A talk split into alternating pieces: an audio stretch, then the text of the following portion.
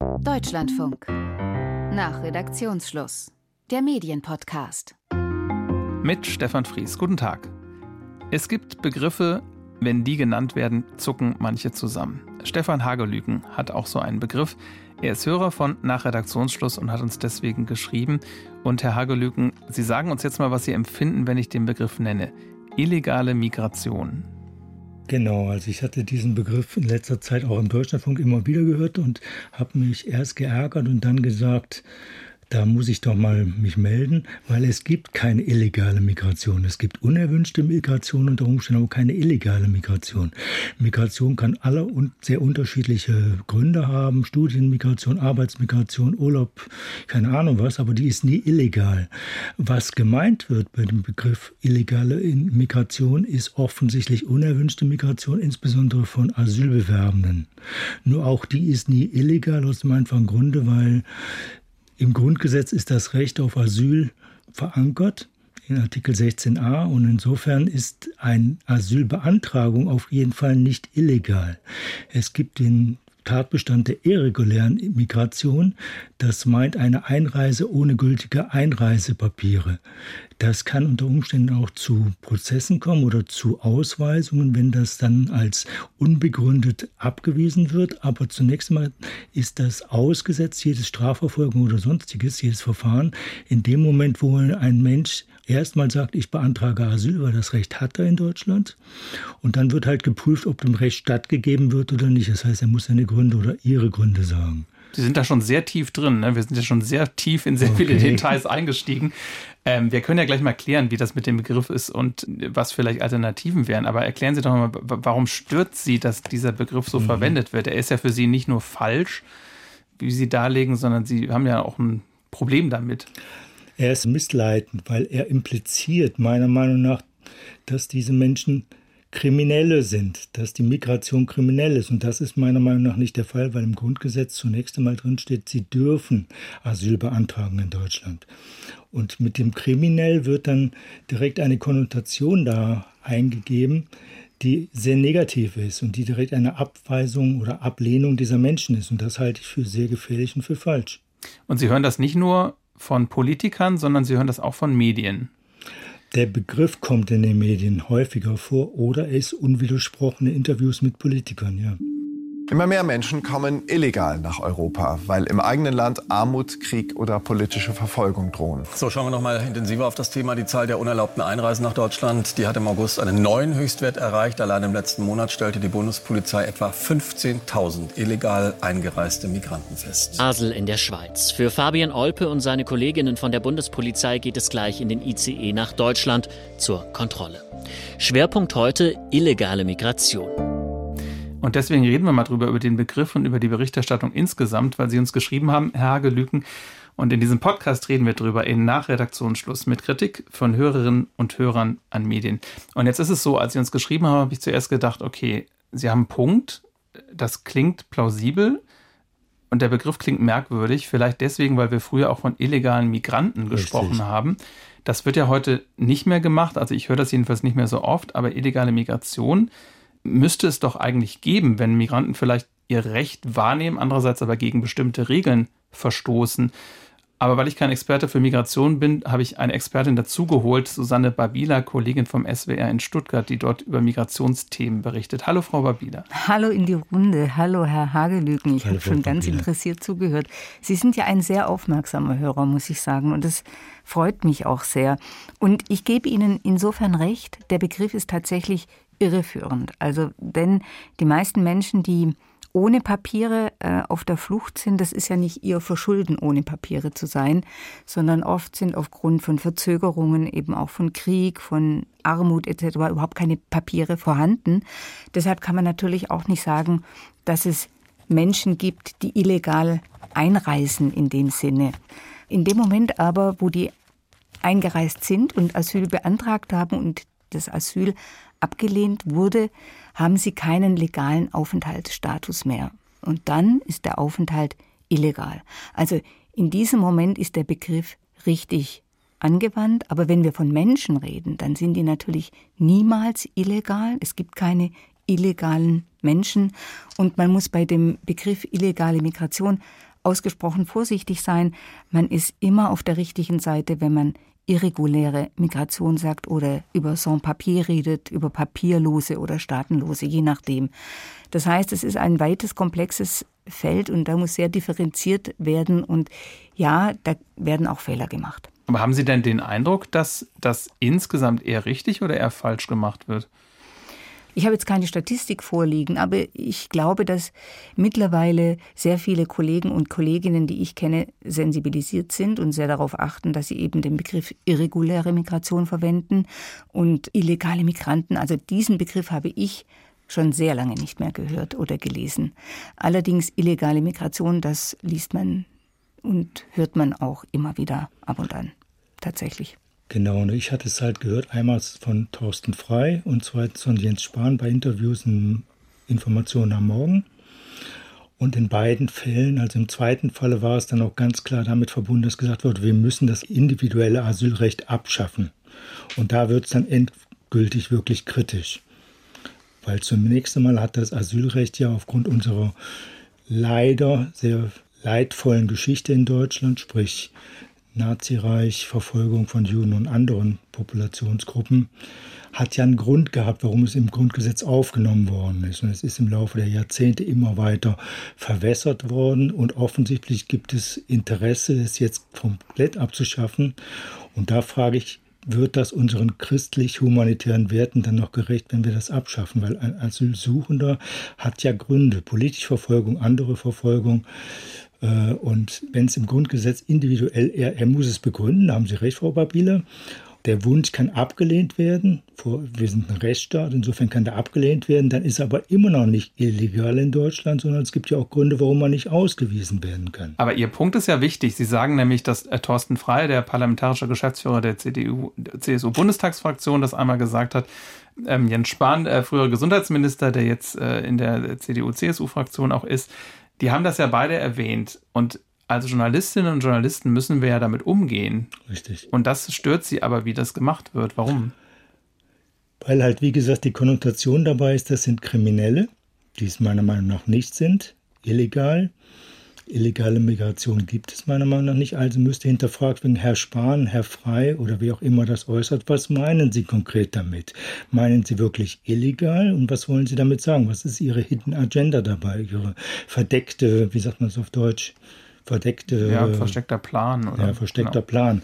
Und ich hatte in dem einen Interview, und das war, glaube ich, Jens Spahn auf jeden Fall herausgehört, dass es eigentlich für ihn darum geht, das individuelle Asylrecht abzuschaffen. Und da müssen wir sehr vorsichtig sein. Also ich sehe eine Menge Probleme auf dem Wohnungsmarkt und andere, aber das sind natürlich auch nicht unbedingt Migranten schuld. Und diese Migranten sind auch eben, wie gesagt, nicht illegal. Insofern muss man wirklich aufpassen, dass man da nicht Sachen vermischt, die dann einer bestimmten politischen Agenda entgegenkommen, die wir vielleicht in unserem Rechtsstaat in Deutschland mit unserer Geschichte nicht unbedingt haben möchten. Das heißt, Sie vermuten da eine Agenda dahinter, die vielleicht rassistisch ist oder islamfeindlich. Wie gehen wir sozusagen als Journalisten mit solchen Äußerungen um, Frau Babila? Wie machen Sie das, wenn Ihnen sowas gesagt wird? Also ähm, ich möchte eingangs nochmal sagen, ich glaube, es ist auch wichtig, nochmal zu betrachten oder nochmal zu fragen, weil Sie sagten, aus welchen Beweggründen äußert das jemand. Ich glaube, man muss auch aufpassen, dass man nicht Menschen etwas gleich unterstellt. Also wir erleben gerade eine sehr aufgeregte und erhitzte Debatte über Migration. Und natürlich äh, wissen wir, dass von bestimmter politischer Seite natürlich stark gewünscht wird, Asylgesuche zu reduzieren, weil sehr viele Menschen Asyl in Deutschland suchen. Und ich glaube, in dieser aufgeheizten Debatte werden oft Diskussionen, und das gilt für viele Diskussionen, nicht nur für die Migration, sehr überhitzt und damit auch nicht differenziert geführt. Und genau da liegt dann auch das Problem. Sie haben jetzt zum Beispiel Herrn Frei angesprochen. Ja, natürlich ist da eine politische Absicht und ja, sicherlich, Sie haben recht, man müsste natürlich Politiker, die in so einem Duktus reden, mehr an die Kandare nehmen. Aber ich glaube, genau diese Differenzierung in diesem Begriff, und Sie merken ja auch, wie schwer ich mich tue, die Differenzierung erklärbar zu machen, weil ich finde natürlich schon, wenn jemand einen Asylantrag gestellt hat, der wurde abgelehnt, dann hat er sozusagen nicht mehr das Recht, hier zu leben, auch wenn er nicht abgeschoben werden kann. Deshalb ist er aber nicht kriminell, das ist schon Richtig. klar. Aber er lebt nicht mehr unter legalen Voraussetzungen in Deutschland. Er ist geduldet. Und er ist geduldet, genau, er ist geduldet. Und ich glaube, das immer zu erklären, ist manchmal nicht so einfach. Aber ich verstehe Ihr Anliegen. Natürlich wäre es wichtig, immer wieder hier zu sagen, Moment, was meinen Sie denn ganz genau? Wollen Sie uns das nicht erklären? Sehr richtig, ja. Ja, und äh, Sie haben recht. Also, das in jedem Moment immer im Detail zu erklären, geht nicht. Nein. Keine Frage, das überfordert uns. Und wir alle wissen, dass Politiker auch, ich habe es in einem Mail Teflonartig genannt. Das heißt, dass Politiker und Politikerinnen ja zum Teil extra nicht auf bestimmte Fragen antworten, sondern immer wieder das Gleiche sagen, ihre Kernbotschaften rüberbringen wollen. Die Problematik ist in diesem Thema illegale Migration oder illegale Migranten, was in der Tat ich in Deutschland auch nicht mehr gehört habe, dass es eine Verschiebung der allgemeinen Meinung gibt, bis hin in die Mitte der Gesellschaft, meiner Meinung nach, die sagt, okay, Migration, Asylrecht eigentlich nicht mehr zeitgemäß müssen wir abschaffen. Und das finde ich sehr gefährlich. Ja, ich glaube, wir haben das Problem, wissen Sie, ich arbeite schon sehr lange auf diesem Gebiet, dass wir sehr lange schon gerade auf EU-Ebene sehr viel diskutieren über Migrationspolitik Richtig. und nicht wirklich vom Fleck kommen. Mhm. Ähm, und Fakt ist natürlich, dass ähm, die Erstanträge zum Beispiel 2022 ähm, auf Asyl nach Deutschland stark gestiegen sind, um 25 Prozent. Dazu kommen noch die ukrainischen Geflüchteten, die ja sozusagen ohne Asylantrag in Deutschland leben. Die haben ja sofort einen Aufenthaltsstatus.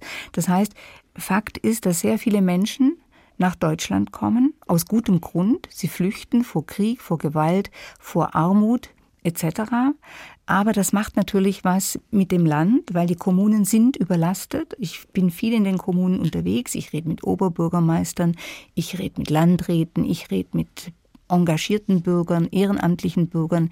Ich rede mit äh, Geflüchteten. Das heißt, ich habe schon ein Bild gewonnen, äh, zumindest in Baden-Württemberg, wie die Situation ist.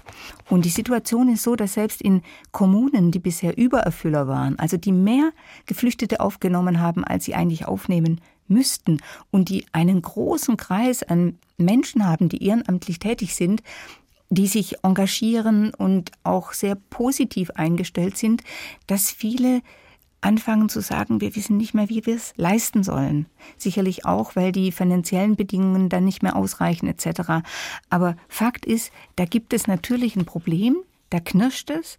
Umso wichtiger ist es natürlich auch, Debatten zu finden, in denen gut und differenziert diskutiert wird. Aber natürlich ist es auch richtig, dass im Moment wir eine Diskussion führen, die auf vielen Problemen basiert. Nämlich, dass wir keinen Wohnraum haben. Das heißt, wir wissen nicht mehr, wo wir Geflüchtete unterbringen sollen. Die Kita-Plätze fehlen etc. Und es kommt auch natürlich dadurch zu Konflikten, weil ja, ich würde sagen, je mehr Menschen auf engem Raum, desto mehr Konflikte entstehen einfach. Und das erlebe ich schon in meinen Gesprächen oder auch ähm, ja, wenn ich mir manche Kommunen dann anschaue, wie, wie schwierig das miteinander auch sein kann. Das sind doch alles Sachen, die Herr Hagelüken so sieht. Er hat mir ja lange Mails geschrieben, in denen er auch sagt, ja, ja, es gibt Probleme, da müssen wir drauf achten. Die Frage ist ja, wie machen wir Journalisten das? Also wie, wie stellen wir das, die Sache sozusagen realistisch dar, ohne dass sie sozusagen einen menschenfeindlichen Drall bekommt? So ist es. Und ich äh, finde, ganz wichtig ist darüber zu berichten, indem man erstmal sich die Frage stellt, reden wir von Opfern oder reden wir von Akteuren? Reden okay. wir von Menschen, die selbstbestimmt sind und selbstbestimmen wollen?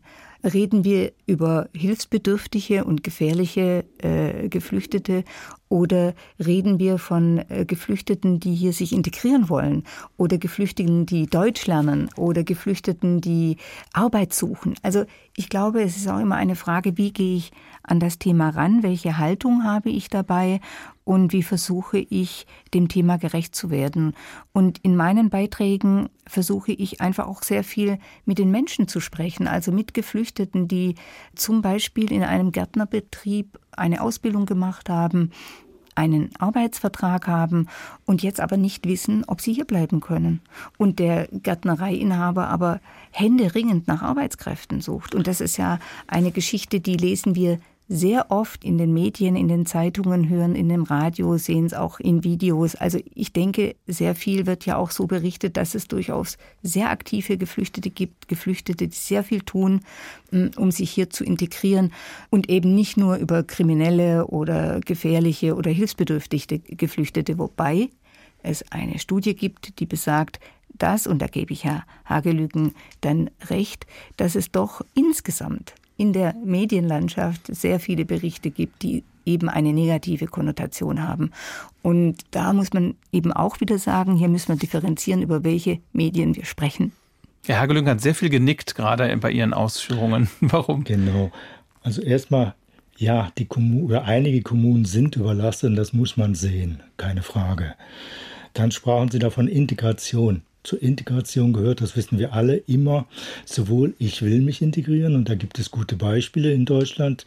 Unter anderem habe ich eine Wohnung, die ich vermietet habe an eine syrische Familie, der Mann arbeitet, der ist 2015 gekommen mit seinem Bruder zunächst einmal, hat eine Arbeitsstelle gefunden, spricht mittlerweile super Deutsch, hat mehrere Kinder, die hier in Deutschland in die Schule gehen, die auch Deutsch sprechen. Das jüngste Kind ist gerade in Deutschland geboren, die sind super integriert. Mhm. Der hat mittlerweile auch einen Aufenthaltsstatus, das heißt, er ist, glaube ich, sogar Deutscher geworden. Das heißt, er hat kein Problem, jetzt hier zu sein. Er ist völlig legal hier und das ist auch wunderbar. Er kam erstmal als einer der vielen tausend syrischen Flüchtlinge, Asylbewerbenden, aufgrund einer spezifischen Situation, die wir halt leider jetzt in der Ukraine sehr ähnlich haben, sprich die russischen Angriffskriege oder von Russland unterstützte Angriffskriege. Zur Integration gehört natürlich auch, dass die Menschen ein Umfeld finden, das sagt, ja, wir wollen euch haben, wir helfen euch dabei, euch zu integrieren. Also wir hatten 2015 die sogenannte Willkommenskultur und dann gab es natürlich direkt die Gegenbewegung, die Gutmenschen. Dann, ich hasse diesen Begriff. Richtig, ja. Aber ich bin ein Gutmensch. Ich stehe dazu. In der Beziehung bin ich ein Gutmensch, weil es im Endeffekt immer darum geht, den Menschen zu sehen, wie Sie das auch gesagt haben, Frau Pebila und zu gucken, was ist das für ein Mensch, wie bewegt er sich. Und es gab diese Sachen hier in Köln auf der Domplatte. Das will ich nicht. Das will ich auch in Deutschland nicht. Und diese Menschen haben auch hier nichts verloren. Die haben sich gefälligst an unsere Sitten, Werte und so weiter zu halten. Nur ich sage jetzt mal ein Beispiel, was ich erlebt habe. Ich habe in Spanien, war ich an der Südküste von Spanien, war in einem kleinen Lebensmittelladen und da war ein Deutscher und der hat dann die Verkäuferin angemacht. Ich komme schon seit 20 Jahren hier hin und sie sprechen immer noch kein Deutsch. Ich habe mich geschämt. Also verkehrt ja die ganzen Tatsachen. Richtig, ja, genau. Ja. So, und natürlich erwarte ich von jemandem, der lange in Deutschland lebt, dass der versucht, Deutsch zu lernen. Das ist keine leichte Sprache, das wissen wir auch alle. Aber er oder sie soll versuchen, die Sprache zu lernen, zu wissen oder sich hier so zu bewegen, wie wir das auch in unserer Kultur für richtig halten. Aber dann müssen wir dieser Person auch sagen, ja, wir wollen mit dir Umgang haben, wir geben dir Möglichkeiten, wenn du dich so verhältst, wie wir das hier allgemein tun, als unseren kulturellen Kreis, dann sind wir bereit, dir Wohnung, Arbeit, keine Ahnung was anzubieten. Und auf der anderen Seite, Sie sprachen ja von Facharbeitskräften. Wir suchen ja im Moment Facharbeitskräfte. Wir brauchen Einwanderung. Die hatten wir auch in den 50er, 60er Jahren. Damals hießen sie Gastarbeiter. Wir brauchen sie jetzt wieder. Und es gibt so einen Spruch, es war die Kohlregierung damals, da gab es die Blue Card. Mhm. Und kaum einer wollte sie haben. Warum wohl? Wir stehen momentan in einem Wettbewerb in Deutschland um die Facharbeitskräfte und wir sind vielleicht nicht sonderlich gut aufgestellt, wenn wir den ausländischen Facharbeitskräften mehr oder weniger suggerieren, wir wollen euch gar nicht.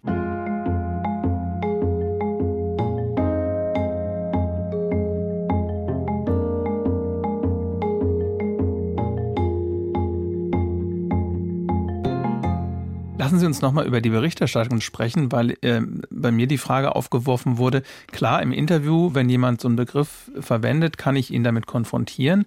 Aber wie mache ich das, wenn ich jemanden nicht im Interview habe, wenn ich jemanden zitiere, der im Bundestag gesprochen hat? verfälsche ich dann sein Zitat und sage, wenn er illegale Migration sagt, muss ich dann irreguläre Migration sagen oder verfälscht das, was er gesagt hat? Oder schiebe ich da einen Satz hinterher und sage, gemeint ist Folgendes, es suggeriert Kriminalität, aber ist es eigentlich gar nicht? Wie würden Sie das machen, Frau Babila? Mm, also es kommt ja immer darauf an, um welche Form der Berichterstattung es sich handelt. Wenn ich jetzt einen Fernsehbericht habe und ein Politiker benutzt eben das Wort illegale Migration, kann man das natürlich in dem Text äh, später anders einordnen. Das ist natürlich möglich, genauso wie es möglich ist, in einem Interview das zu korrigieren, im, im, im Gespräch sozusagen. Ja, kann man das auch in einem Beitrag machen. Das ist schon möglich. Ähm, die Frage ist natürlich, wie viel Zeit habe ich für den Beitrag?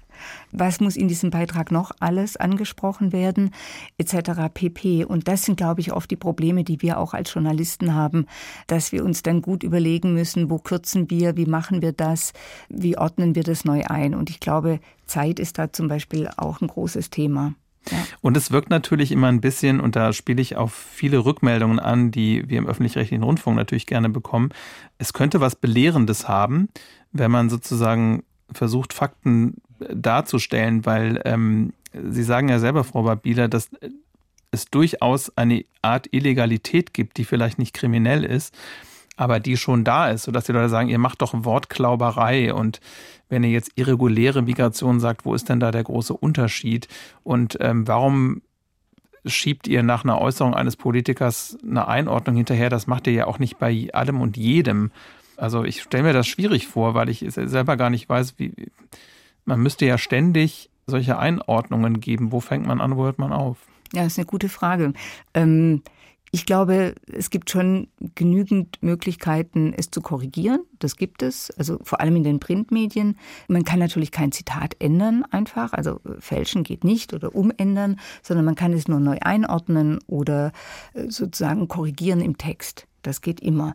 Die Frage ist immer nur, wie viel Zeit habe ich bei einem Fernsehbeitrag? Wie viel Zeit habe ich bei einem Radiobeitrag? Und ist vielleicht was anderes noch viel wichtiger, als jetzt dieses Wort einzuordnen? Und das ist so komplex, diese Einordnung, dass ich dafür vielleicht auch schon wieder eine Minute brauche, die ich eigentlich benötige, um einen anderen Sachverhalt in 2.30 zu schildern. Vielleicht kann man ja auch vermeiden, dass man sowas in eine Überschrift setzt oder ein Zitat in eine Überschrift setzt und dieses illegale Migration groß oder beim Paraphrasieren von etwas, was jemand gesagt hat, einfach nicht sagt, er lehnt illegale Migration ab, sondern er lehnt irreguläre Migration ab. Das würde es jetzt nicht verfälschen, weil es ja genau das, was er meint, oder? Genau. Genau. Man kann es dann abnehmen, aber es setzt natürlich auch eine gewisse Bewusstheit äh, mhm. der Journalisten voraus. Und ja, ich glaube, und die ist wahrscheinlich oft nicht da, ne? Ich glaube, dass das, und das meine ich jetzt wirklich, ähm, sehr wohlwollend. Ich glaube, wir brauchen gerade in dem Bereich Migration, aber auch Rassismus Fortbildungen. Wir brauchen da Einordnungen. Welches Wording ist korrekt und welches Wording ist nicht korrekt? Da gibt es ja auch zum Beispiel in Berlin die neuen Medienmacher, die oder neuen die neuen Medienmacher, deutschen Medienmacher, die neuen genau. deutschen Medienmacherinnen, die ähm, Workshops anbieten. Wir im SWR haben solche Workshops auch gehabt, also wurden angeboten. Ich habe da selber online an einem Workshop teilgenommen. Das ist immer wieder sehr wichtig und sehr gut, weil man einfach ja ein neues Bewusstsein auch mit Sprache erlangt gegenüber diesen doch sehr sensiblen Themen. Nee, ist auch gut und ich gebe Ihnen auch recht, Frau Babila. Fortbildung von Journalisten zu solchen Themen ist wahrscheinlich sinnvoll, weil ich habe auch von vielen Themen keine Ahnung ich höre ein Wort und ordne es für mich ein, aber habe die Hintergründe logischerweise nicht parat. Und das ist, glaube ich, das Problem bei der Medienberichterstattung, vielleicht auch hin und wieder im Deutschlandfunk, wobei der wirklich recht gut berichtet, meiner Meinung nach. Aber dass man halt die Hintergründe so nicht hatte in der Kürze der Zeit, wie Sie auch zu Recht sagen, einfach dann versucht ist, sehr plakative Aussagen stehen zu lassen. Und meine Aussage dazu ist halt, je mehr das wiederholt wird, umso mehr schleift es sich im Denken der Leute ein und wird eben nicht mehr reflektiert. Und dann wird es gefährlich. Nun ja, man muss natürlich auch unterscheiden, das Nachrichtengeschäft und only bad news are good news. Mhm, da reden wir richtig. natürlich über sehr viele Dinge, die jetzt nicht unbedingt positiv sind. Und natürlich auch vieles, was im Bundestag debattiert wird, ist gerade, was jetzt äh, zum Teil auch zu Flucht und Migration kommt, nicht unbedingt immer positiv, weil es eben ja.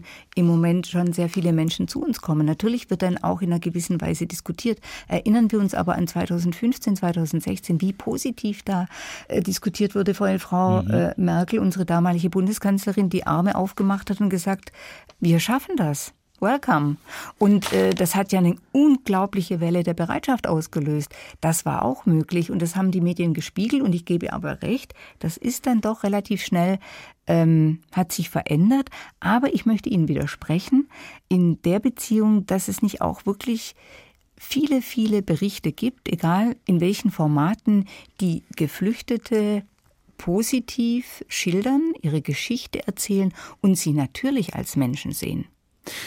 Und Sie haben gerade einen Punkt angesprochen in dieser Nachrichtenberichterstattung und ich selber mache auch Radionachrichten. Ich kenne das natürlich, wenn wir so eine Debatte abbilden oder eine Äußerung oder so. Wir haben keine Zeit sozusagen auf, in diesem Format und das ist eben ja oft das Beherrschende, sozusagen diese Nachrichtensendungen, in diesem Format diese Beispiele unterzubringen. Und da nehme ich Ihre Mail und Ihren, das, das was Sie gesagt haben, Herr Hagelück, nochmal als Appell, darauf zu achten, dass wir da einfach sprachlich auch korrekt bleiben und nicht Dinge suggerieren, die uns gar nicht bewusst sind. Also ne, stärker auf die Sprache zu achten, das ist ja im Grunde der Punkt, wegen dem sie gekommen sind, damit eben die Grenzen des Sagbaren nicht so verschoben werden, dass plötzlich äh, Dinge möglich werden. Aber ich bin insofern zuversichtlich, als dass wir, glaube ich, die illegalen Migranten schon abgeschafft haben als Begriff weitgehend. Vielleicht klappt es das auch, dass wir uns bei illegaler Migration eher auf einen Begriff beziehen, der nicht suggeriert, was nicht der Fall ist. Wir haben auch im SWR, und das haben Sie sicher im Deutschlandfunk auch, ein Glossar darüber, ähm, welche Begriffe genutzt werden sollten und welche nicht. Und illegale Migranten definitiv nicht. Und mhm. da steht auch irreguläre Migration und irreguläre Migranten. Aber ganz ehrlich, es ist wichtig, so etwas zu haben, aber noch wichtiger ist eine Fortbildung und mhm. klar, gerade Nachrichtenmenschen, wo es dann auf jedes Wort ankommt, auch aufgrund der Kürze der Zeit, da wären natürlich Fortbildungen sehr sinnvoll. Also mir ist wahrscheinlich noch mal bewusster geworden, natürlich der Sachzwang, in dem wir alle stehen. Mhm. Also auch die Journalisten und Journalistinnen, sie haben ihre Formate, sie haben eventuell zwei Minuten 30 oder keine Ahnung was. Darin viel unterzubringen ist schwierig. Ich gebe Ihnen recht, das habe ich auch so erlebt, dass es die positiven Geschichten gibt. Ich würde mir wünschen, und das ist mein Appell vielleicht nochmal an Sie alle, dass man noch hin und wieder sich nochmal zwei Minuten zurücknimmt oder abends nochmal kurz überlegt, weiß, wie war das jetzt? Waren die Begriffe, die ich da gewendet habe oder zugelassen habe, dass sie gewendet, verwendet worden sind von der Gegenseite im Interview, war das jetzt korrekt? Müssen wir da vielleicht nochmal versuchen, einen Kommentar zuzumachen, eine Sonder also eine Sendung zuzumachen, das nochmal richtig zu stellen, Glossar zu machen, in einer Fortbildung das mit anderen Journalisten nochmal zu diskutieren, vielleicht auch mit anderen Fachleuten, nicht unbedingt alles nur Journalisten, um sich einfach da bewusster zu werden, was sagen wir, was meinen wir, ist ja auch ein Format im Deutschlandfunk. Sagen genau, und meine. in der Sendung Medias Res. Genau, in der auch als Podcast. Genau. genau. Und da einfach da noch eine größere Sensibilität zu kriegen und die Probleme will ich keineswegs negieren, weder in der bundesdeutschen Bevölkerung in verschiedener Richtung, als auch jetzt was Zeitmanagement im Journalismus angeht. Das sehe ich alles. Das ist mir vielleicht, also journalistische Seite, nochmal bewusster geworden. Insofern herzlichen Dank auch für diese Rückmeldung. Trotzdem sollten wir uns bemühen, da sehr sensibel zu sein und immer zu sehen, was ist die Hidden Agenda, wie ich das vorher schon mal gesagt habe, sprich, in welche Richtung wollen wir wirklich nicht gehen und wo müssen wir auch Meinung gegen beziehen, wie ich das jetzt hier versucht habe heute. Und dafür nehmen wir Ihren Appell als Schlusswort. Vielen, Vielen Dank, Dank, für die Runde. Vielen Dank, Herr Hagelücken. Hat mich Ihnen sehr gefreut. Dank. Das war nach Redaktionsschluss, der Podcast, in dem wir über Kritik an Medien sprechen. Heute war unser Hörer Stefan Hagelüken, unser Kritiker, und geantwortet hat Susanne Babila, die für den SWR über Migrationsthemen berichtet. Ich bin Stefan Fries, Produktion Fridolin Menzel. Und wenn Sie auch Kritik an Medien haben oder Fragen, schreiben Sie uns an nachredaktionsschluss.deutschlandfunk.de. Danke und tschüss.